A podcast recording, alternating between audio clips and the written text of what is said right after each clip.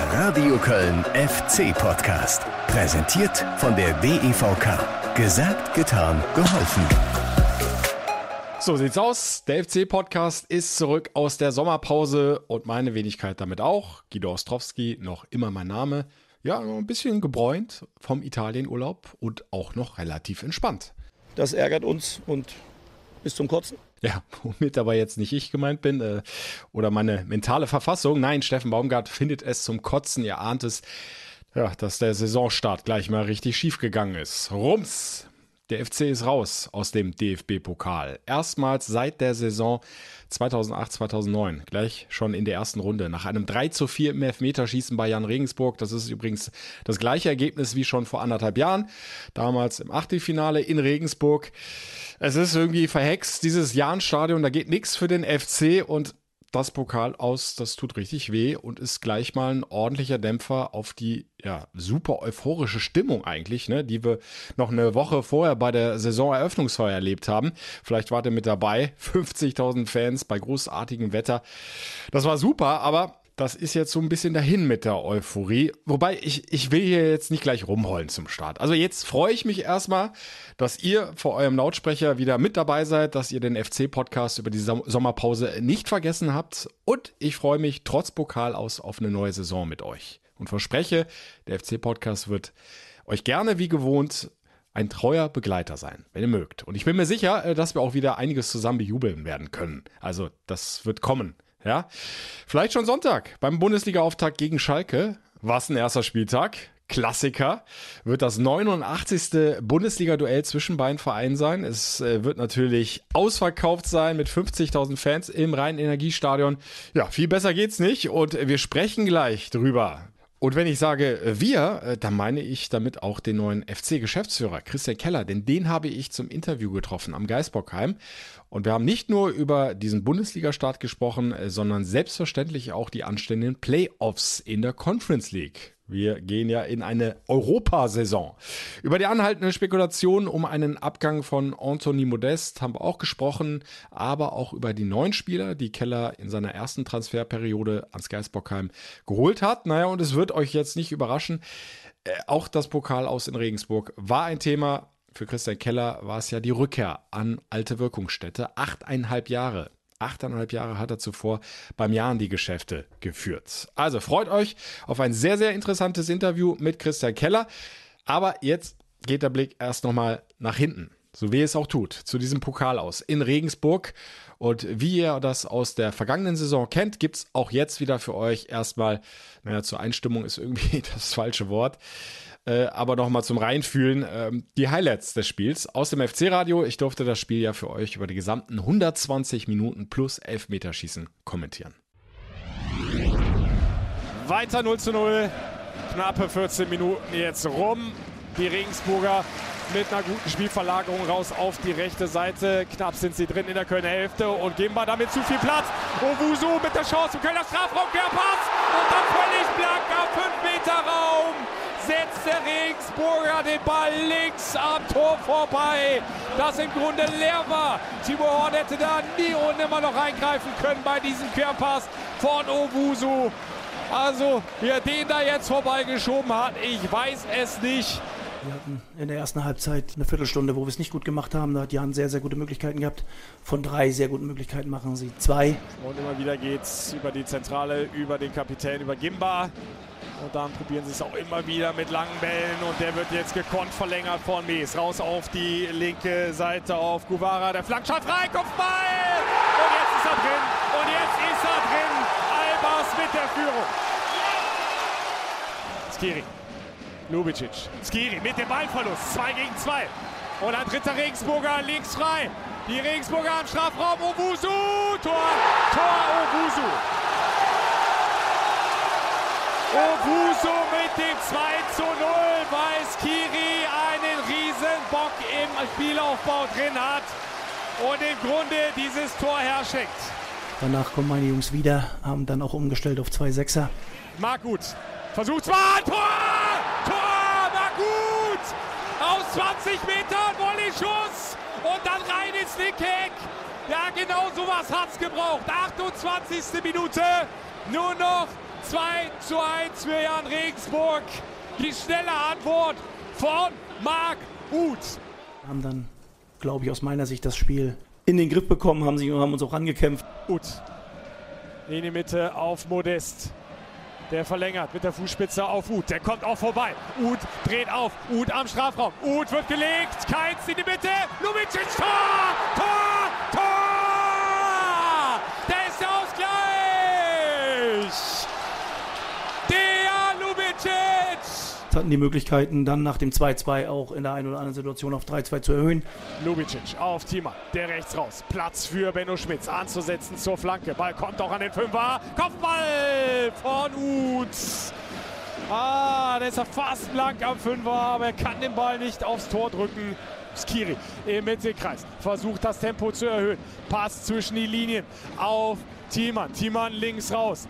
Keins am linken Strafraum weg. Zieht in die Mitte. Keins nochmal auf Skiri. 25 Meter. Skiri ah, ein bisschen mutlos. Hätte da auch mal abziehen können. Aber aus dem Halbfeld kommt die Flanke. Hector Modest! Verpasst knapp. Ab Fünfer. Skiri auf Hector. Hector. Erster Ballkontakt. Meiner. Meiner, nein, der Ball war nicht im Aus. Meiner zieht vorbei. Meiner in Höhe der Torslinie in den Strafraum. Das ist schon Chance. Gut, knapp drüber. Und was wäre das jetzt? Ein goldener Treffer hier in der Nachspielzeit. Marc Uth macht sich schon mal parat für den Freistoß. Auch meiner mit an der Kuhl. Zwei-Mann-Mauer von den Regensburger. Ball ist freigegeben. Meiner läuft an, läuft über den Ball. Uth bringt ihn rein an den Fünfer. Modest! Latte! Latte von Modest! Chabot versucht zu verlängern. Klappt nicht. Zweiter Ball bei Skiri. Skiri wieder auf Schmitz. Schmitz auf Skiri. Jetzt die Flanke aus dem Halbfeld. Uth verpasst knapp. Meiner abgefälscht. Und die Nachschussmöglichkeit für Uth. Liegt nochmal ab. Benno Schmitz drüber. Dann gehst du ins Elfmeterschießen und äh, ja, hast halt zwei Schützen, die dann dementsprechend nicht treffen. Und bei Jan hat dann einer mehr getroffen und dadurch ist man dann auch weitergekommen. Und Kingsley Isibue muss jetzt treffen. Isibue gegen Stojanovic. Boah, jetzt brauchst du starke Nerven. Stojanovic, jetzt ist er wieder im Tor. Zwischen den Pfosten auf der Torlinie. Isibue läuft an. Isibue und er hält! Und er hält! Stojanovic hält!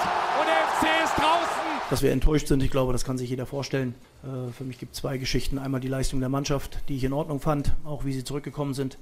Dass wir ausgeschieden sind, ähm, das ärgert dann nicht nur mich, sondern ich glaube auch alle, die mit dem FC dann wirklich auch liebäugeln. Ja, mich eingeschlossen. Ich habe mich äh, riesig geärgert nach diesem letzten verschossenen Elfmeter, wobei ich äh, gleich an der Stelle klarstellen muss, überhaupt kein Vorwurf an Kingsley Easyway. Der hat die Verantwortung genommen, hat sich zugetraut, er hat leider verschossen. Da überhaupt kein Vorwurf. Das gleiche gilt in Richtung Jeff Chabot. Das war ja der zweite FC-Schütze, der verschossen hat. Äh, die Frage, die sich auch mir, aber auch sehr, sehr vielen Fans im Nachgang gestellt hat, warum Easyway, warum Chabot? Mit denen hatte man jetzt nicht unbedingt gerechnet. Zwei Abwehrspieler, die jetzt auch nicht gerade bekannt dafür sind, Elfmeter zu schießen, äh, würden sie im Spiel mit Sicherheit äh, nie tun. Äh, jetzt braucht er S5, die beiden haben sich gemeldet, aber da waren ja eigentlich vorher auf dem Platz noch ganz andere erfahrene Jungs, ähm, ja, die man eher dann vom Punkt erwartet hätte. Äh, Marc Uth, wobei im Nachhinein hat sich dann wohl rausgestellt oder ist dann auch vom Trainer noch mal erklärt worden, der konnte schon die letzten Minuten der Verlängerung kaum noch laufen. Adduktorenprobleme hat jetzt auch beim ersten Training am äh, Dienstagvormittag gefehlt am Gersbockheim. Keine ernsthafte strukturelle Verletzung, aber der war wohl nicht mehr in der Lage, einen Elfmeter zu schießen, so zumindest die Aussagen äh, aus Richtung FC. Jonas Hector aber beispielsweise als Kapitän hätte man durchaus auch erwarten können am Punkt. Elias Kiri, auch als erfahrener Führungsspieler, hat ja eigentlich auch eine feine Technik, keinen schlechten Schuss. Aber keiner von den drei hat geschossen. Linden Miner, okay. Äh, noch Neuzugang, äh, da ist es natürlich dann noch schwieriger, Verantwortung zu übernehmen, wenn du da dein erstes Pflichtspiel machst. Auf der anderen Seite, der ist so super reingekommen in dieses Spiel. Der hat gleich für Dampf gesorgt. Äh, der hat tolle Aktionen gehabt mit seinem Tempo, aber auch ein gutes Auge für die Mitspieler gehabt. Äh, er tritt ja auch Standards, hat ja nachher auch die Eckstöße reingetreten. Also denke schon, dass der das drauf hat, aber auch er hat sich offenbar erstmal nicht zugetraut. Tim Lemperle äh, wäre auch noch eine Möglichkeit gewesen, obwohl er noch sehr, sehr jung ist, aber wenn ich mich richtig erinnere, hat er ja vergangene Saison in der ersten Runde beim Elfmeterschießen in Jena, Kaisers Jena, geschossen und da sehr, sehr sicher verwandelt. Ja, Steffen Baumgart hat er nach dem Spiel erklärt, ähm, er wollte sich da gar nicht zu sehr einmischen. Er hat die Spieler gefragt, wer traut sich zu, wer ist fit genug, vom Punkt zu schießen. Und dann haben sich schlussendlich die fünf gemeldet, die dann auch geschossen haben. Zwei haben es leider nicht gepackt, den Ball im Netz unterzubringen. Ja, und damit ist der FC dann raus aus dem DFB-Pokal. Das ist äh, richtig bitter, aber du musst es möglichst schnell aufarbeiten, damit es auch keine große Auswirkungen dann auf den Ligastart hat. Also die Bundesliga, erster Spieltag gegen Schalke, reden wir nachher auch noch drüber. Ja, und was hat Steffen Baumgart gemacht? Ich habe ihn gefragt am Geisbockheim, wie er jetzt mit der Mannschaft nach dieser Pokalniederlage in Regensburg umgegangen ist und äh, das hat er gesagt. Wenn ich das mache, was alle machen, dann äh, hätten wir draufgehauen, hätten gesagt, was wir alles nicht gut gemacht haben. Da das ein Spiel ist, wo wir viel gut gemacht haben, nicht gut genug, aber viel gut gemacht haben, sind wir in die Richtung gegangen und haben den Jungs natürlich auch gerade gezeigt, erstens nicht nur, was sie gut gemacht haben, sondern wo wir einfach auch, äh, wie soll man sagen, Sachen liegen lassen haben. Ähm, und das hat ja nichts mit, wie soll man sagen, mit der Mentalität zu tun gehabt oder mit der Laufbereitschaft, sondern einfach, dass wir Sachen einfach hätten besser durchspielen können. Und da ist halt auch die Frage, ob die Jungs dann einfach auch schon so weit sind. Das muss man ja auch mal sagen. Also da muss man trotzdem sagen, dass der Gegner schon einen anderen Rhythmus hatte, äh, wir nicht. Und äh, trotzdem muss man sagen, viele Sachen, die wir besprochen hatten, wie wir das angehen wollten, äh, haben wir dann gemacht und sind dann auch gut in die Situation reingekommen. Wir haben es halt nicht geschafft, durchzuspielen. Und wenn wir es dann auch durchgespielt hatten, und das hat man ja an den vielen, vielen Torchancen gesehen, da haben wir halt nicht das Tor getroffen, um es mal so zu sagen. Und das ist eigentlich das Ärgerliche. Das ändert aber nichts, dass die Leistung okay war. Trotzdem muss ich sagen, sind wir aus dem Wettbewerb raus. Das ärgert uns und bis zum Kotzen. Ja, zum Kotzen, aber nicht mehr zu ändern. Äh, er hat ja auch äh, recht, Steffen Baumgart, wenn er sagt, wir haben es dann immer besser in den Griff bekommen und zweite Halbzeit und auch in der Verlängerung waren wir das klar bessere Team und hatten eine Vielzahl von Chancen. Ihr habt es gerade ja auch nochmal in der Zusammenfassung äh, gehört. Bin ich komplett dabei. Ich war mir auch super sicher während des Kommentierens, dass es nur noch eine Frage der Zeit ist, bis der dritte FC-Treffer fällt, aber ist es eben nicht, weil die Mannschaft dann letzten Endes nicht konsequent genug vom Tor war und auch da vielleicht das Zutrauen gefehlt hat. Das Vertrauen, ich mache dieses Ding jetzt auf jeden Fall rein und äh, schieß meine Mannschaft eine Runde weiter. Also da gibt es noch einiges, an dem du arbeiten kannst und äh, wir wollen eben auch diese Viertelstunde in der ersten Halbzeit nicht vergessen, wo der FC sich zwei hat einschenken lassen, hat er zum Teil auch ja, mitgeholfen. Ihr habt es nochmal gehört. Beim ersten Gegentreffer viel zu viel Platz auf der rechten Abwehrseite. Flanke relativ unbedrängt des Regensburgers. Ja, und dann äh, verschätzt sich Chabot, steht äh, komplett falsch zum Ball und auch zum Gegenspieler. Albers kann unbedrängt eindicken. Horn ohne Chance. Beim zweiten Treffer hat Skiri das Ganze im Grunde mit aufgelegt. Dann hast du plötzlich ein Regensburger Überzahlspiel gehabt und das muss man dann auch anerkennen. Das haben sie dann klasse ausgespielt und Uwusu hat äh, das zwischenzeitliche 2 zu 0 erzielt. Aber eigentlich darf dir das als Erstligist und äh, als Erstligist, der auch eine super Vorbereitung gespielt hat, äh, der eigentlich richtig gut in meinen Augen in Form war, so nicht passieren, dass du da so eine ja, nachlässige, vielleicht auch sogar etwas schludrige Viertelstunde drin hast. Hoffe, dass sie das schnell abstellen und äh, wir dann zum Ligastart am Sonntag gegen Schalke dann nicht mehr erleben. Aber hören wir doch jetzt mal rein, äh, wie das Ganze der neue FC-Geschäftsführer erlebt hat. Ich habe es angekündigt. Ich habe mich zum Interview getroffen mit Christian Keller am Geisbockheim am Montagnachmittag. Und es hat sich auch total angeboten. Achteinhalb Jahre war er in Regensburg tätig. Es war für ihn die Rückkehr an alte Wirkungsstätte ein ganz, ganz besonderes Spiel. Und auch er, kann ich schon mal vorwegnehmen, hat sich maßlos geärgert und äh, war auch im Grunde beim Interview noch richtig stinkig über diese Niederlage, aber er hat sich es erstmal nicht anmerken lassen. Also hört einfach mal selbst rein, was er zu dieser Pokalniederlage zu sagen hat, äh, was er zu den Spekulationen um Anthony Modest zu sagen hat, äh, wie er sich auf den Bundesliga-Start freut, die anstehende Conference League beziehungsweise die Playoffs. Auch das werden wir nachher noch ein bisschen ausführlicher thematisieren, denn wir sind ja jetzt etwas schlauer. Wir wissen jetzt immerhin, gegen wen der FC spielen könnte. Es sind nur noch zwei Mannschaften zur Auswahl. Dazu aber gleich mehr. Jetzt erstmal Christian Keller. Also viel Spaß mit dem Interview. Bitteschön. Ja, ich freue mich, dass äh, Christian Keller erstmal zu Gast ist im FC-Podcast und bin ein bisschen erleichtert, dass er lächelnd vor mir sitzt. Äh, Christian Keller, Laune inzwischen ein bisschen besser als Samstagabend nach dem Abpfiff in Regensburg? Also es geht bei mir grundsätzlich immer mehrere Tage, bis ich dann so eine unnötige Niederlage verdaut habe. Aber nichtsdestotrotz äh, glaube ich, dass in meiner Position der Anspruch sein muss, sich professionell zu verhalten. Und äh, das sollte man dann anderthalb Tage nach dem Spiel erwarten können. Deshalb ein Lächeln nach außen, innen drin rege ich mich noch auf. Der FC ist erstmals seit der Saison 2008, 2009 in der ersten Runde rausgeflogen. Äh, Sie haben es äh, kurz nach dem Abpfiff, wir hatten uns auch äh, in der Mixzone unterhalten, als großen Miss bezeichnet. Es war eine Niederlage, die nicht hätte sein müssen, ne? oder nicht hätte sein dürfen.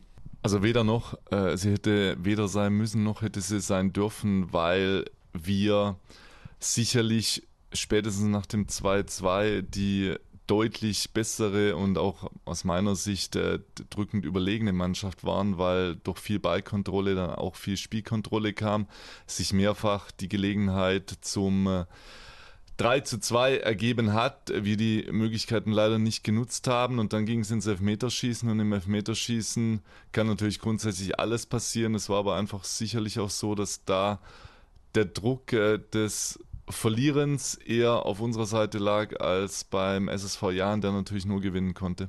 Aufs Elfmeterschießen komme ich gleich gerne auch nochmal zurück. Ähm, wenn wir über die Leistung in der zweiten Halbzeit sprechen. Mannschaft zeigt wieder Comeback-Mentalität, hat sie in der vergangenen Saison auch aufgezeigt, gleich zum 2 zu 2 aus, ist, wie Sie sagen, drückend überlegen. Der Jan äh, im Grunde stehen K.O während ich das Spiel live kommentiert habe, hatte ich das Gefühl, das ist jetzt nur eine Frage der Zeit, bis das 3-2 für den FC fällt. Es ist nicht gefallen. Äh, Timo Horn hat nachher gesagt, wir haben uns teilweise selbst vorne ein bisschen auch im Weg gestanden. Äh, welche Ursachen machen Sie aus, dass es einfach nicht mehr mit dem dritten Treffer geklappt hat? Also ich grundsätzlich, und das ist ja sehr positiv hervorzuheben, war die Mannschaft drückend überlegen, hat alles auch in der nicht so guten ersten Halbzeit in dieses Spiel investiert und wollte unbedingt gewinnen, sodass man da jetzt in Bezug auf die Mentalität oder Haltung der Mannschaft zum Spiel überhaupt äh, nichts Negatives sagen kann. Ganz im Gegenteil, das war sehr positiv. Wenn uns aber etwas gefällt hat, und das können Sie vom fehlenden 3 zu 2 bis hin zu den Elfmetern äh, mitnehmen, dann war es sicherlich die Konsequenz. Die Konsequenz, unbedingt das Tor machen zu wollen und auch das volle Zutrauen in den Abschluss äh, in der jeweiligen Situation zu haben. Das hatten wir nicht und das aber schon sehr entscheidend, wenn du nachher ein Spiel gewinnen willst. Elfmeterschießen ist immer auch Glückssache. Trotzdem hat das im Nachgang gerade auch bei den Fans natürlich für Diskussionen gesorgt. Äh, für mich auch ein bisschen überraschend, dass zwei Abwehrspieler mit Chabot und Easyway angetreten sind, die jetzt nicht unbedingt sonst als Elfmeterschießen bekannt sind. Können Sie da äh, bisschen bei der Aufklärung helfen, warum die beiden und nicht zum Beispiel ein Elias Kiri, ein Mark Uth, der mit die beste Schusstechnik hat in der Mannschaft oder auch äh, ein Jonas Hector? Also ganz grundsätzlich glaube ich, jeder, der angetreten hat, äh, der kriegt erstmal dafür, der angetreten ist, der bekommt dafür Respekt, weil es ist nicht einfach, sich äh, in dieser Situation, in dieser Drucksituation dann sich auch dem Druck zu stellen und dahin zu laufen und vor der gegnerischen Kurve den Elfmeter zu schießen, in dem Wissen, was mit einem Fehlschuss auch einhergehen kann. Also deshalb für alle fünf Jungs, die bei uns geschossen haben, allen voran auch die beiden, die dann leider nicht getroffen haben, großen Respekt tut ab, dass sie geschossen haben. Wenn ich jetzt vor über fehlendes Zutrauen äh, geredet habe, dann äh, lag das auch vielleicht daran, dass der ein oder andere etablierte Spieler sich in der Situation nicht bereit gefühlt hat zu schießen, muss man akzeptieren. Aber auch da würde ich mir von unseren Spielern, weil die haben grundsätzlich eine hohe Qualität, einfach wünschen, dass sie sich dann auch trauen, ihre Qualität in jeder Situation auf den Platz zu bringen, wenn es sein muss, auch im Elfmeterschießen. Ganz konkret zu Marc Uth. Marc Uth hatte einfach muskuläre Probleme und konnte deshalb nicht schießen. Ne? Macht es dann äh, grundsätzlich vielleicht mehr Sinn, ähm, die fünf schon im Vorfeld festzulegen und zu sagen, nur im Notfall, wenn zum Beispiel Marc Uth äh, verletzt ist, nicht mehr äh, wirklich schießen kann, dass man dann tauscht, um, um diese Diskussion dann in, in der Minute X äh, gar nicht zu haben? Also da, da gibt es ja unterschiedliche Herangehensweisen, die man wählen kann. Das Trainerteam hatte sich jetzt für diese äh, Herangehensweise entschieden. Das spricht auch einiges dafür, weil du dann in der Situation einfach ja erst merkst, wenn es soweit ist, wer kann denn überhaupt noch? Wer hat vielleicht bis dahin ein sehr gutes Spiel gemacht, äh, strotzt vor Selbstvertrauen, wem ist vielleicht ähm, das Spiel auch nicht so leicht von der Hand bzw. vom Fuß gegangen, wie sich der jeweilige Spieler das gewünscht hätte und er sollte deshalb vielleicht eher nicht schießen. Ähm, das sind so alles Faktoren, warum man dann auch erst in der Situation entscheiden kann. Genauso gibt es aber Gründe auch, auch dafür, äh, davor sich festzulegen, zu sagen, das sind unsere Schützen und die schießen auf jeden Fall. Wir haben es jetzt so gemacht, vielleicht machen wir es beim nächsten Mal anders. Ist das ein äh, Thema, das Sie auch mit äh, Steffen Baumgart diskutieren im Nachgang? Also wir werden jetzt nicht über die unterschiedlichen Vorgehensweisen sprechen, wir werden aber sicherlich darüber sprechen, wie wir es schaffen, und da wiederhole ich mich jetzt, dass unsere Spieler, die eine hohe Qualität haben, sich dann auch dieser Qualität in jeder Situation bewusst sind und wenn es ein entscheidendes Elfmeterschießen ist, weil das könnte uns ja, äh, je nachdem wie der Saisonverlauf ist, auch nochmal wieder blühen. Wir wollen ja zum Beispiel in den Playoffs in die nächste Runde beziehungsweise in die Gruppenphase einziehen. Das sind K.O.-Spiele, insofern kann es theoretisch zu einem Elfmeterschießen kommen, dann sollte man entsprechend vorbereitet sein. Der Jan hat es definitiv besser gemacht. Äh, haben Sie auch mit äh, Mersat Selimbegovic nochmal drüber gesprochen, über dieses Elfmeterschießen? Sie haben sich, glaube ich, nach dem Spiel, waren auch schon vorher verabredet, nochmal zusammengesetzt. Also wir haben tatsächlich nach dem Spiel äh, noch länger zum Spiel gesprochen. Erst habe ich mit unserem Trainer länger dazu gesprochen und als äh, unsere Mannschaft dann weg war, dann bin ich noch eine Stunde im Stadion geblieben, habe dann mit dem Mersat unter anderem gesprochen und beim SV Jan war es so, dass jeder einzelne Spieler schießen wollte. Er hat gemeint, er hat eher ein Problem gehabt, äh, dass er äh, sich auf fünf mhm. reduzieren muss, äh, wie dass er auswählen muss, dass er fünf zusammenbekommt. Und allein daran kann man, glaube ich, die unterschiedliche Herangehensweise sehen. Und das ist nochmal etwas, da müssen wir mit unserer Mannschaft dran arbeiten, weil das hat nichts mit fußballerischer Qualität zu tun, das hat was mit Zutrauen in die eigene Stärke zu tun. Und das dürfen sich unsere Jungs dann schon zutrauen. Ne? Die Enttäuschung über das Aus sportlich gesehen ist das eine. Wie weh tut es wirtschaftlich?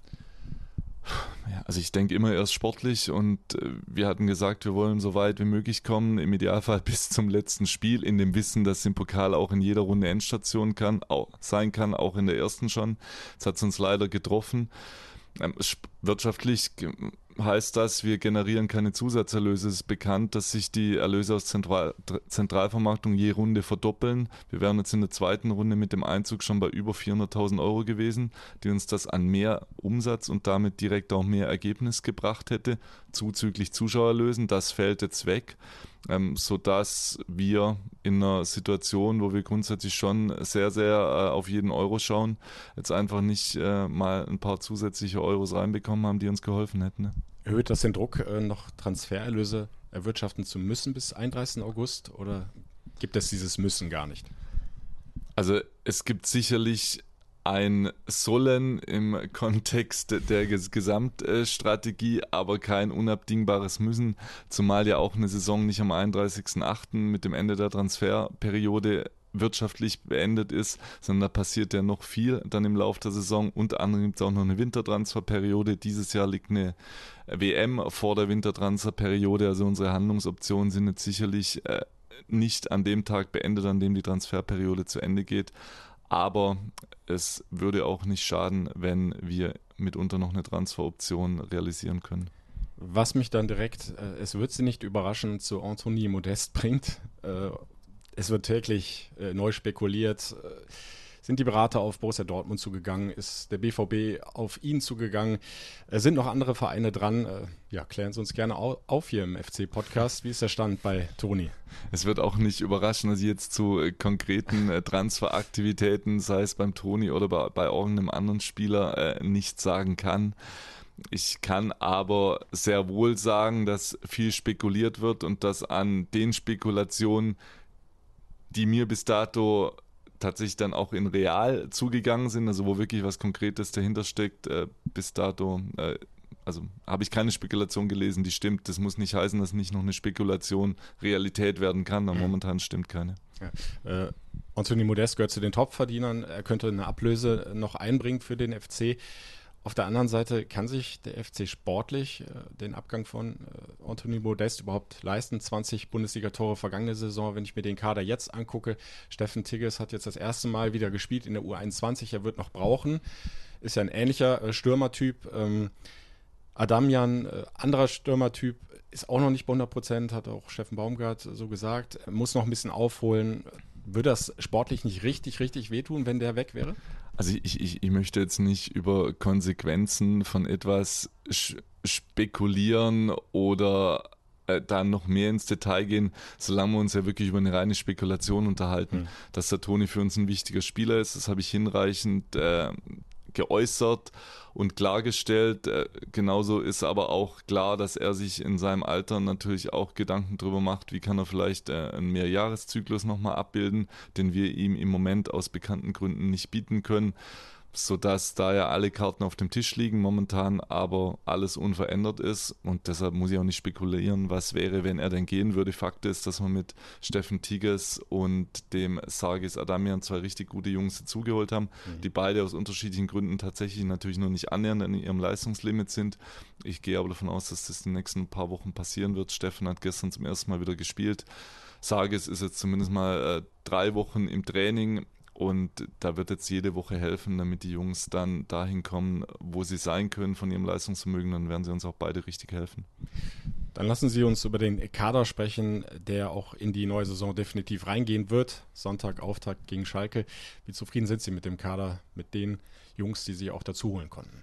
Also da zitiere ich jetzt mal unseren Trainer, der jetzt schon mehrfach betont hat, dass wir einen sehr, sehr guten Kader haben, der auch in der Breite äh, nochmal verbessert werden konnte und ihm zusätzliche Optionen gibt was man allein vielleicht an der Tatsache sieht, dass jetzt zum Pokalspiel Kingsley Schindler, der hier eine sehr gute Vorbereitung gespielt hat, mit guten Trainingsanheiten, guten Testspielen, dass der nicht mal im Kader war. Das ist auch ein Spieler wie André Duda, über dessen grundsätzliche Klasse es, glaube ich, äh, nichts zu diskutieren gibt, dass er auch nicht im Kader war, jetzt Trainingsrückstand hin oder her. Und das zeigt ja, dass äh, die Entscheidungen schwer sind fürs Trainerteam mhm. und immer wenn das Trainerteam sich schwer tut bei Entscheidungen, ist das eigentlich ein gutes Zeichen für die Kaderqualität. Ja, wie ist Ihr Eindruck von den neuen Spielern? Lind Meiner, als er reingekommen ist in Regensburg, finde ich, hat einen ganz starken Eindruck hinterlassen, beispielsweise. Also ich denke, dass alle neuen Jungs sich hier gut integriert haben dass die als Typen gut in die Mannschaft passen, dass auch sehr, sehr offene Spieler sind, offen sowohl äh, auf zwischenmenschlicher Ebene als auch offen, um inhaltliche Impulse anzunehmen. Und das ist immer ganz, ganz wichtig, um dann auch zu lernen und sich zu entwickeln. Dass natürlich der eine oder andere noch ein bisschen braucht. Wir haben gerade über Sarges und Steffen geredet, die beide noch nicht äh, aufgrund von Verletzung oder späterem Trainingsanstieg annähernd bei 100 Prozent sein können, ist auch klar. Oder dass ein Dennis Hussein Basic nicht innerhalb von fünf Wochen vier Ligen gut macht, ist genauso klar, obwohl der Junge das bis dato überragend gut macht, wenn man schaut, wo er herkommt. Und dass da der eine oder andere noch ein bisschen braucht, das ist klar. Andererseits äh, machen sie es alle gut äh, und geben uns mehr Optionen. Es war jetzt ihre erste Transferperiode, ist ja auch noch nicht abgeschlossen. Also bis 31. August ist das Fenster ja noch auf beim ersten FC Köln. Wie ist jetzt während der Wochen, Monate die Zusammenarbeit auch mit dem Trainer gelaufen, mit Steffen Baumgart? Man spricht sich da ja auch ab. Äh, sie holen ja nicht Spieler, die der Trainer nicht haben möchte. Sollte zumindest so sein, denke ich. Also da gehören ja auch noch mehr Leute dazu als jetzt nur der Cheftrainer und der Geschäftsführer. Da gehört der, der Leiter bzw. die Leiter der Lizenzspielabteilung dazu mit Lukas Berg und Thomas Kessler. Dann gehört da natürlich die ganze Scouting-Abteilung dazu, rund um unseren Chef-Scout äh, Martin Schulz. Dann äh, fragen wir natürlich auch äh, je nach Position äh, weitere Mitglieder des Trainerteams um Meinung, sodass da sicherlich in eine Spielerbewertung sowohl die Status Quo-Fähigkeiten des Spielers als auch Potenziale, die wir in dem Spieler sehen, sehr, sehr äh, viele Akteure involviert sind. Klar, die finale Entscheidung muss dann ich treffen. Mhm. Ähm, ich muss es auch äh, final aushandeln, was dann an formalen Eckdaten hintersteht. Aber wenn so eine Entscheidung getroffen wird, dann ist es in der Herangehensweise, passiert das im Kollektiv, weil ich zumindest für mich sagen kann, ich habe die Weisheit äh, in Bezug auf Potenzialeinschätzung nicht mit dem Löffel gefressen. Mhm. Ich habe eine Idee, wie ein Spieler sich entwickeln kann. Allerdings habe ich auch keine Glaskugel. Wenn aber viele meiner Mitstreiter hier die gleiche Idee haben, wie der Spieler sich entwickeln könnte, dann erhöht sich die Wahrscheinlichkeit, dass wir gemeinsam richtig liegen. Und da wir jetzt ja grundsätzlich keine fertigen Spieler geholt haben, sondern lauter Spieler, die noch nicht nachhaltig bewiesen haben, dass sie auf Bundesliga-Niveau sich durchsetzen können, mhm. ähm, geht es natürlich am Schluss primär um eine Potenzialeinschätzung. Und deshalb ist es gut, wenn viele Meinungen in die gleiche Richtung gehen. Und das war bei den genannten Spielern so. Und deshalb bin ich schon auch sehr zuversichtlich. Und die Jungs haben das jetzt auch schon angedeutet, dass wir mit den Entscheidungen für diese Spieler richtig liegen können und werden. Ja, und äh, da nochmal nachgefragt, der Austausch mit dem Cheftrainer Steffen Baumgart, wie haben Sie den jetzt erlebt in den letzten Wochen, Monaten? Nicht nur in puncto äh, neue Spieler holen, äh, sie tauschen sich ja über alle möglichen Themen aus, über die Entwicklung der Mannschaft, über Trainingstage und, und, und. Also der Austausch mit Steffen ist grundsätzlich sehr offen. Ähm, der, der ist auch sehr ehrlich, der ist sehr direkt und das ist auch gut, beidseitig, weil so jeder genau weiß, woran er ist und das einfach eine gute Grundlage äh, bildet, um gemeinsam Dinge entweder auf gutem Niveau zu halten oder sie, sie vielleicht gemeinsam auf noch besseres Niveau zu setzen. Wie können wir uns das äh, vorstellen, wenn Sie zusammensitzen? Äh, Wird es auch mal emotional, so wie wir den Trainer kennen an der Seitenlinie, oder ist er da ein ganz anderer Mensch und eher ruhig und sachlich? Und also grundsätzlich ist Steffen äh, im Innenverhältnis ein sehr sachlicher Mensch. Das heißt aber nicht, dass es nicht Situationen geben kann, wo er und oder ich dann auch mal etwas lauter und noch deutlicher sind. Mhm. Das gehört aber, glaube ich, auch dazu. Und laut und deutlich muss ja nicht zwingend heißen, dass es negativ behaftet ist. Sie sind jetzt seit April am Geisbockheim beim FC. Äh, wie gut haben Sie sich eingelebt? Äh, jetzt nicht nur beim FC, auch in Köln, in der Stadt. Wie haben Sie es erlebt, die Zeit bislang? Also der, der, der erste Teil, Einleben beim FC, den kann ich recht gut beantworten. Fühle ich mich mittlerweile schon angekommen, ohne dass ich jetzt äh, sagen könnte, dass ich alle Details beim FC schon kenne. Dazu reichen vier Monate nicht. Da bräuchte ich eine Mehrjahreszugehörigkeit, wie hier der eine oder andere Mitstreiter. In äh, Bezug auf Privatankommen, das muss ich tatsächlich verneinen, ohne dass es äh, negativ behaftet ist, weil ich hatte einfach keine Zeit, mhm. äh, privat anzukommen. Ich kenne mittlerweile den Weg von meiner Wohnung zum Geisburgheim und zum Stadion, den kenne ich blind. Allerdings äh, darüber hinaus kenne ich nicht allzu viele Wege, weil ich keine Zeit dafür hatte, weil ich schon meistens sieben Tage die Woche hier war. Also von der Stadt haben Sie noch nicht, noch nicht viel sehen können. Äh, wir waren mal zum Kennenlernabend äh, gemeinsam mit anderen Journalisten im Gaffel am Dom. Das kennen Sie inzwischen, den Dom selber auch, denke ich. Äh, aber das war es dann auch schon. Also Köln, äh, so wurde mir oder wird mir von ganz, ganz vielen Leuten berichtet, hat so viele tolle Seiten und ist so eine lebenswerte Stadt da habe ich natürlich jetzt auch schon von der lebenswerten Stadt übers Verhalten der Menschen Eindrücke gewonnen, aber dass ich tatsächlich persönliche Eindrücke habe, das fällt mir noch und ich glaube, das wird schon noch irgendwie bis im Herbst gehen. Vielleicht wird es auch nächste Jahr früher, bis ich dann Köln, bis Köln nach dem Winter wieder erwacht, bis ich viel davon mitbekomme. Aber jetzt muss einfach mal der FC ganz, ganz stark im Vordergrund stehen und dann äh, nehme ich vielleicht den nächsten Sommer beim FC mit. Ja, nicht beim FC, auf jeden ja. Fall in Köln mit. Äh, und, und, äh, wenn ich mich richtig erinnere, äh, Sie hatten auf jeden Fall Glück bei der Wohnungssuche, sehr nette Vermieter gefunden, ne? Ja, die, die sind super. Also ja. alle auch große FC-Fans ja. haben mich dann auch äh, nach der Niederlage im Pokal äh, gleich empfangen. Also eher per Zufall habe ich, hab ich sie in der Tiefgarage getroffen, waren natürlich alle sehr traurig gleichermaßen, aber trotzdem sehr positiv im Hinblick auf den Saisonauftakt. Also die sind gut da bin ich gut aufgehoben. Hat Sie denn bislang irgendwas überrascht an Köln? Oder ist es so, ist die Stadt, sind die Menschen so, wie sie es sich haben erzählen lassen, wie sie es erwartet haben? Also mir hat jeder gesagt, offene, freundliche, hilfsbereite Menschen und das kann ich eins zu eins so bestätigen. Sie waren ja auch bei der Saisoneröffnungsfeier dabei. Ähm, Traumwetter, Sie standen auf der Bühne zusammen, nachher auch mit den Spielern, 50.000 Menschen äh, vor Ihnen. Was ist da so in Ihnen vorgegangen? Wie haben Sie das erlebt? Ja, da habe ich schon gedacht, die sind alle gaga hier. wie, wie, kannst du? Das, da laufen ein paar Spieler, ein paar Trainer, ein paar Verantwortliche auf die Bühne äh, und 50.000 Leute schauen dazu. Das ist jetzt schon, also gaga, aber natürlich im positiven Sinne gemeint und zeigt natürlich, welche Strahlkraft äh, dieser Club hat und wie er die Menschen hier am Standort auch bewegt. Das ist schon was ganz Besonderes. Ja. Und zeigt, äh, wie groß auch jetzt schon wieder die Vorfreude ist auf die neue Saison gut, der Pokal, wir haben jetzt drüber gesprochen, ist gründlich daneben gegangen, aber es steht ja die Bundesliga-Saison jetzt an gegen Schalke. Wie sehr freuen Sie sich drauf, auf den Start? Also ich, ich freue mich sehr, weil die Mannschaft hat darauf jetzt fünf Wochen hingearbeitet, auch wenn so das Entree in die Saison jetzt natürlich alles andere als gewünscht abgelaufen ist mit der Pokalniederlage, sollte das unsere positive Grundhaltung für die Saison trotzdem nicht schmälern weil wir können schon was. Das hat die Mannschaft letzte Saison gezeigt. Sie ist jetzt, wie gesagt, nochmal in der Breite auch verbessert worden. Und vor dem Hintergrund können wir, glaube ich, zuversichtlich in die Saison gehen, wissen aber auch, dass in der Bundesliga fast jedes Spiel 50-50 startet. Wenn du gegen Bayern München spielst, dann startet es vielleicht nicht 50-50, aber leider zu unseren Ungunsten. Und dass du dich natürlich in diesen engen Spielen dann jeweils immer durchsetzen musst, da muss dann alles passen. Und jetzt komme ich nochmal auf zwei Begriffe zurück, die ich vorher schon genannt hatte. Da muss dann auch die Konsequenz passen in der Aktion. Mhm. Da muss vor allen Dingen das Zutrauen auch passen, dass du dir Dinge zutraust. Und da haben wir jetzt gesehen, dass wir da bei beiden noch Luft nach oben haben. Und deshalb wird uns die Woche im Training jetzt gut tun und dann gehen wir im Idealfall gut vorbereitet in das erste Heimspiel gegen Schalke. Ja, Sie sagen es gegen Schalke, Bundesliga-Klassiker. Schalke ist wieder zurück in der ersten Fußball-Bundesliga. 50.000 werden äh, kommen, ausverkauftes Haus. Geht nicht viel besser, oder? An Spieltag 1. Nee, das ist natürlich äh, rein von den Namen, die da aufeinandertreffen. Ein großes Duell, in dem viel Historie drinsteckt, in dem natürlich auch auf der gegnerischen Seite extrem viel Fankraft äh, drinsteckt, weil äh, Schalke natürlich ähnlich wie der FC die Massen äh, zu begeistern imstande ist und deshalb für ein Auftaktspiel sicherlich top.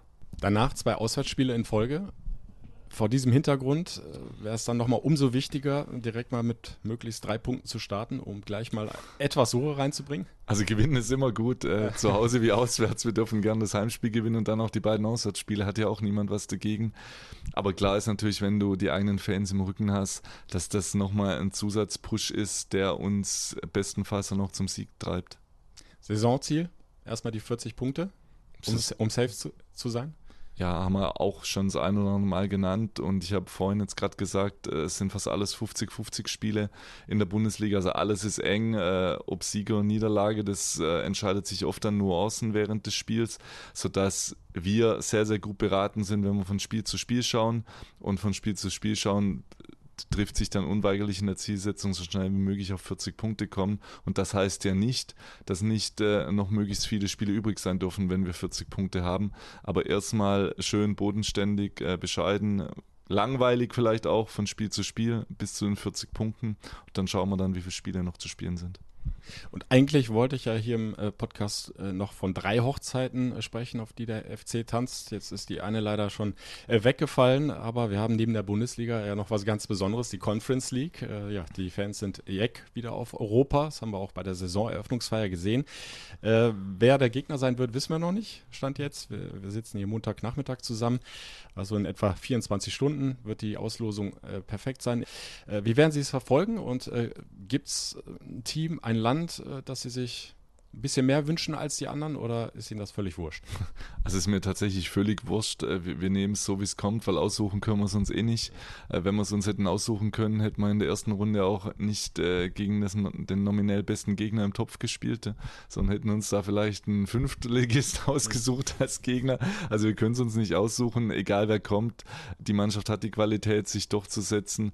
Grundsätzlich gilt aber, wir schauen von Spiel zu Spiel und da ist die Conference League aktuell noch drei Spiele entfernt und äh, es zählt jetzt nur Schalke die Woche und so sollte auch unser Fokus sein. Aber ich blicke ja schon äh, gerne noch weiter voraus. Also äh, Erreichen der Gruppenphase, das sollte schon das Ziel sein oder muss das Ziel sein? Muss man diesen Anspruch so klar dann formulieren? Das ist natürlich das Ziel, aber es muss auch in jedem Spiel das Ziel sein, reinzugehen in das Spiel und zu versuchen, es zu gewinnen, unabhängig davon, ob es nachher klappt. Und äh, diesen Grundsatz, den werden wir jetzt auch in den beiden Conference League Spielen nicht umwerfen und sagen, oh schön, dass wir mitspielen dürfen, mhm. aber wir sind nachher auch mit einer Niederlage fein. Also das werden wir auf keinen Fall machen. Wir werden die beiden Spiele jeweils gewinnen wollen und probieren, unsere beste Leistung auf den Platz zu bringen. Und wenn wir das schaffen, dann bin ich auch egal, wer dann der Gegner sein wird, sehr zuversichtlich, dass es gelingt. Aber nochmal, es stehen jetzt erst andere ja, Aufgaben an. Und, und, keine Sorge, ich, ich werde jetzt nicht äh, den, den Einzug äh, bzw. den Gewinn der Conference League einfordern von Ihnen. Aber äh, wenn wir auf die vergangene Spielzeit gucken, äh, Eintracht Frankfurt in der Europa League, was die da angestellt haben, was die eine Euphorie nicht nur bei den Frankfurt-Fans verursacht haben, sondern im Grunde ja in ganz Deutschland. Also selbst ich habe ein bisschen mitgefiebert im Finale und, und in Frankfurt hat die Daumen gedrückt. Ähm, kann das so ein bisschen Vor Vorbild sein und auch Ansporn sein? Also ich habe auch mitgefiebert mit den Frankfurtern, weil ich bei internationalen Wettbewerben grundsätzlich Lokalpatriot bin. Das heißt, ich bin da für die deutschen Teams, ist ja, ja logisch. Ob wir uns jetzt Fre äh, Frankfurt zum Vorbild nehmen, das würde ich jetzt mal äh, mit einem Fragezeichen versehen, weil ich glaube, es ist immer wichtig, dass du deinen eigenen Weg gehst und äh, da ist es schön, wenn eine deutsche Mannschaft in der letzten Saison so erfolgreich war, weil das ja auch für den ganzen deutschen Fußball spricht. Daraus jetzt aber abzuleiten, dass wir uns Sachen abschauen können, das würde ich jetzt mal äh, mitnichten so sehen. Mhm. Klar ist aber, dass diese Symbiose aus alles geben auf dem Platz und alles geben auf den Rängen, was die Frankfurter in der vergangenen Saison ausgezeichnet hat, auch etwas ist, das auch für den ersten FC Köln sehr gut passt. Und wenn wir uns was abschauen, dann schauen wir uns das ab. Ja, dann abschließende Frage und dann sind Sie erlöst, was das Thema Conference League angeht.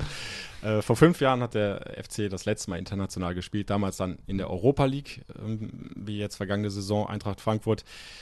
In der Saison ist dann aber irgendwie alles schiefgegangen und der FC ist abgestiegen. Jetzt zwangsläufig kommen diese Erinnerungen bei so manchem Fan wieder hoch und da macht man sich Sorgen. Packt der FC diesmal die Doppelbelastung?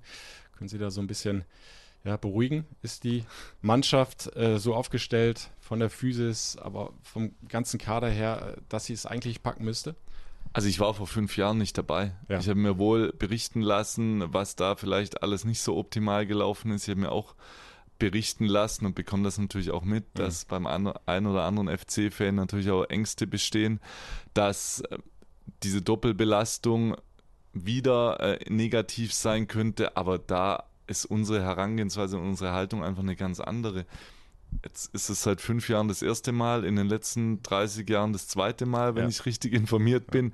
Und dann ist es doch so, dass man sich in so eine Chance einfach ohne Ängste reingehen muss, bin ich wieder bei Zutrauen, sondern mit der absoluten Überzeugung, wir können das gemeinsam bewältigen und wir wollen das nutzen, den FC auf einer internationalen Plattform endlich mal wieder zu präsentieren und im besten Fall natürlich auch äh, so positiv wie möglich zu mhm. präsentieren. Und das muss dich antreiben. Also es, es gibt so einen Spruch, dich muss immer die Chance am Gewinnen antreiben und nie die Angst davor zu verlieren. Und das ist, glaube ich, was ganz, ganz Wichtiges und das ist auch eine Haltung, die wir hier ein Stück weit reinbringen müssen, weil wenn dich das Gewinnen antreibt, dann gehst du ohne Angst ins Spiel oder vielleicht auch zu einem Elfmeterschießen. Wenn dich die Sorge antreibt, dass du etwas verlieren könntest, ist damit eigentlich schon der erste Sargnagel im Sarg drin.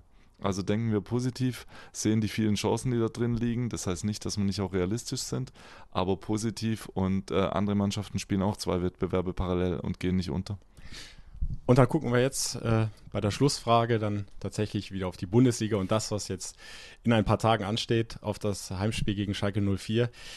Kurz vor dem Anpfiff läuft wie immer die FC-Hymne. Werden wir Christian Keller erleben, dass er mitsingt? Sitzt der Text schon? Oder äh, werden sie nur so ein bisschen die Lippen bewegen, wir das bei manchen Nationalspielern bei der Hymne kennen? Also me meistens, wenn, wenn die Hymne läuft, be befinde ich mich noch irgendwo zwischen Kabine und Aufgang Richtung Tribüne, wo ich mir dann ein Spiel anschaue, sodass die Frage, inwieweit und wie gut ich mitsinge, wahrscheinlich dann irgendwo in den Katakomben geklärt werden wird. Alles klar. Ich danke Ihnen fürs Interview. Bitte. Soweit äh, Christian Keller und äh, um da nochmal was nachzutragen, Thema Anthony Modest, haben wir ja thematisiert. Äh, allerdings hat er sich ja nicht so wirklich was entlocken lassen, der Christian Keller. Es bleibt definitiv spannend, es bleibt definitiv heiß, dieses Thema. Die Watz äh, will jetzt erfahren haben, dass der BVB in Kürze einen Aller-Ersatz präsentieren möchte und Modest sei weiter in der Verlosung. Also vielleicht tut sich ja dann doch noch mal was und diese Spekulation ja bewahrheiten sich dann möglicherweise. Ich will es nicht hoffen, denn ich bleibe dabei. Das habe ich ja in dem Interview auch angedeutet.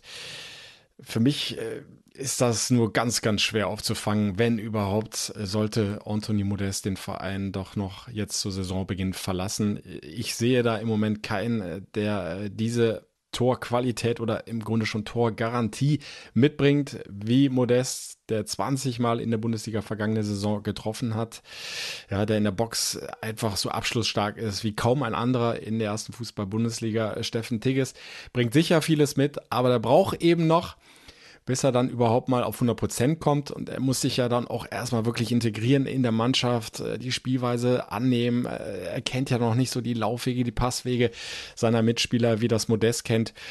Adamian, habe ich auch gesagt in dem Interview, hat einfach noch überhaupt nicht die Physis, die du brauchst für dieses sehr intensive, offensive Fußballspiel, das Steffen Baumgart sehen möchte von seiner Mannschaft. Und auch er braucht ja als Neuzugang äh, bei aller Qualität, bei aller Erfahrung, die er schon mitbringt, sicherlich noch ein bisschen Zeit, um sich da so richtig anzupassen an die neue Mannschaft.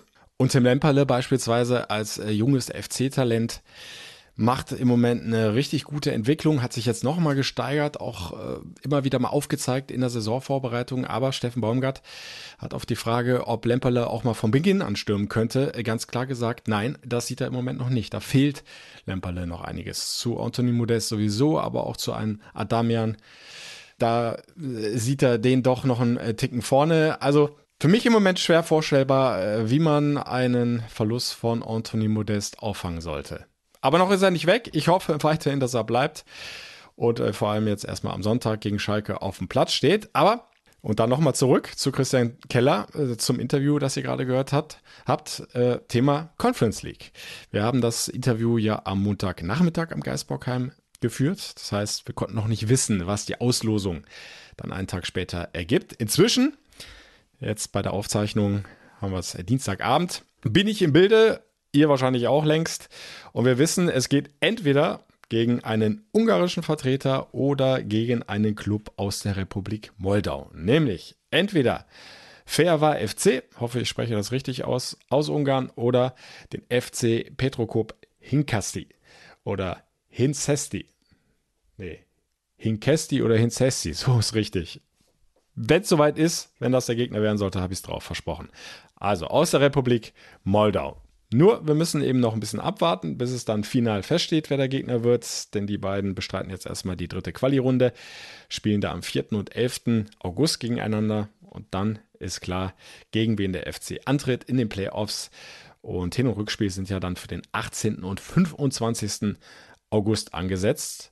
Fest steht bislang nur, der FC spielt zuerst zu Hause. Kann also vorlegen, kann sich vielleicht, wir hoffen es, ja, eine gute Ausgangsposition erarbeiten, erschießen mit vielen Toren möglichst.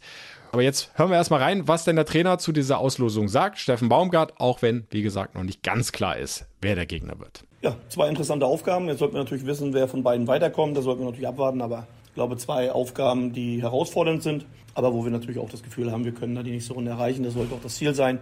Äh, lassen wir uns einfach überraschen. Ja, ganz ähnlich sieht das auch der Leiter der Lizenzspieleabteilung, Thomas Kessler. Ja, unsere Erwartungshaltung ist klar, dass wir uns durchsetzen in den Playoffs, egal ob es jetzt nach äh, Moldawien oder auch nach Ungarn gehen wird. Ähm, ich freue mich darüber, dass wir mit einem Heimspiel starten.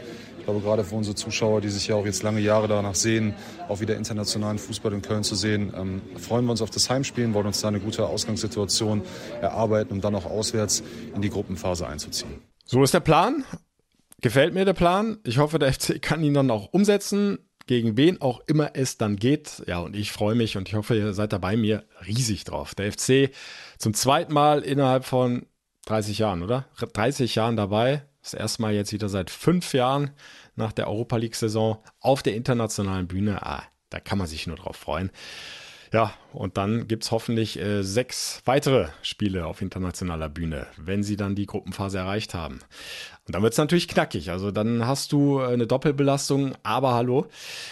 Allein im Oktober äh, habe ich jetzt noch im Kopf, ähm, werden es acht Spiele sein. Acht Spiele, also spielst du im Grunde fast jeden dritten Tag.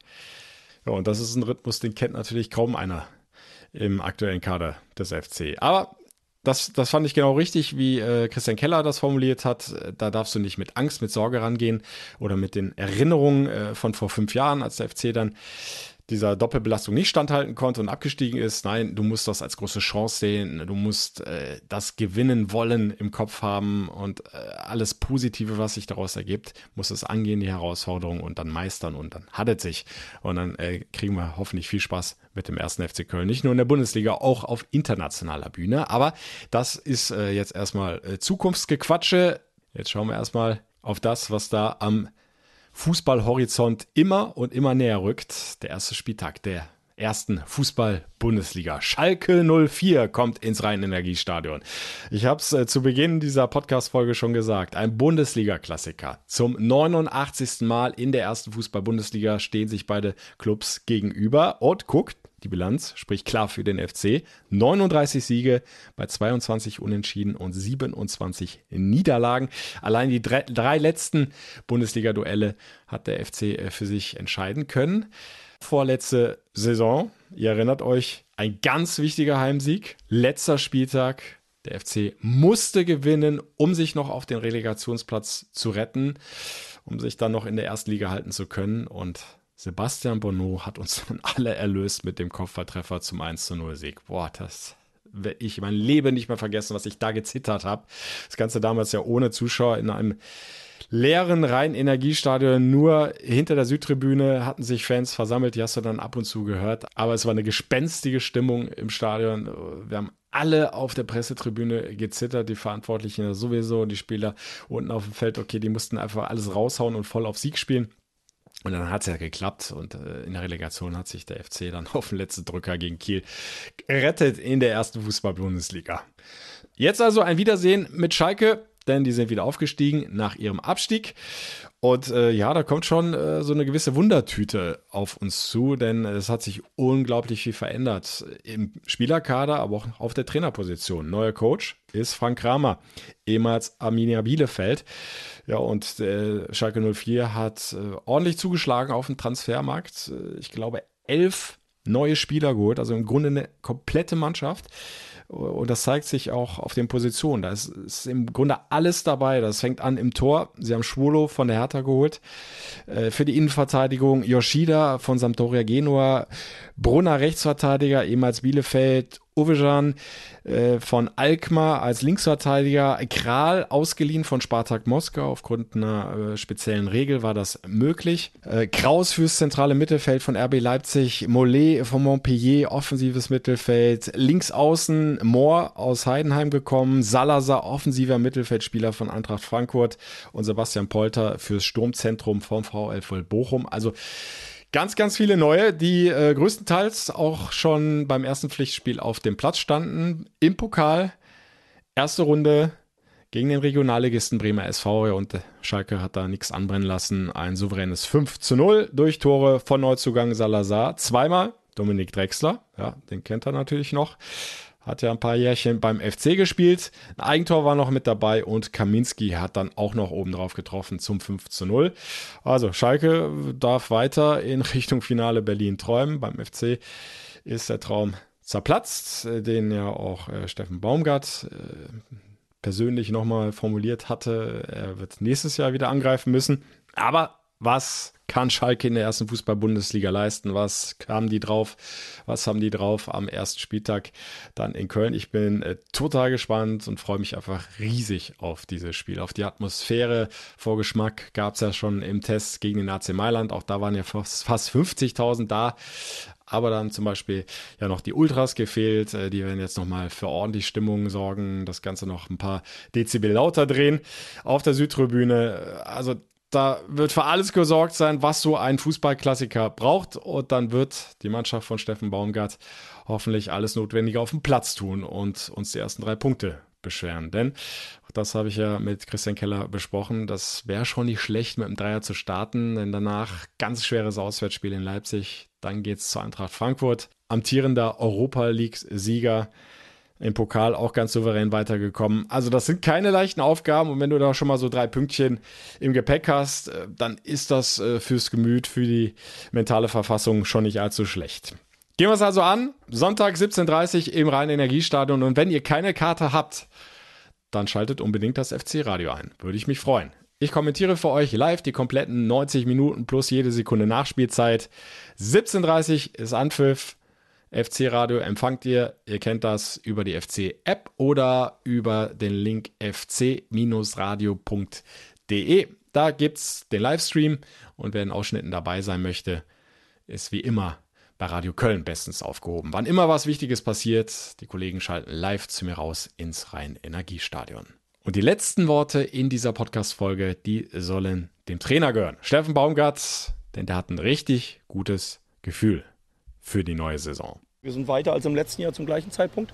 Deswegen bin ich ja davon überzeugt, dass wir eine gute Saison spielen. Das hat jetzt auch nichts mit Schalke zu tun oder mit den ersten Spielen, sondern ich glaube, dass wir auf Strecke eine sehr gute Saison, gute Saison spielen werden. Und das ist das, was ja auch wichtig ist. Wir werden tagtäglich daran arbeiten, diesen Verein, diese Mannschaft weiter erfolgreich zu machen, mit einem klaren Gesicht. Und daran arbeiten wir, ohne zu wissen, wie die Ergebnisse sind. Aber wie gesagt, das können dann andere gerne bewerten und auswerten. Wir arbeiten mit den Jungs tagtäglich und da machen die das die Jungs sehr, sehr gut und zwar alle, die da sind. Der Radio Köln FC Podcast. Präsentiert von der DEVK. Gesagt, getan, geholfen.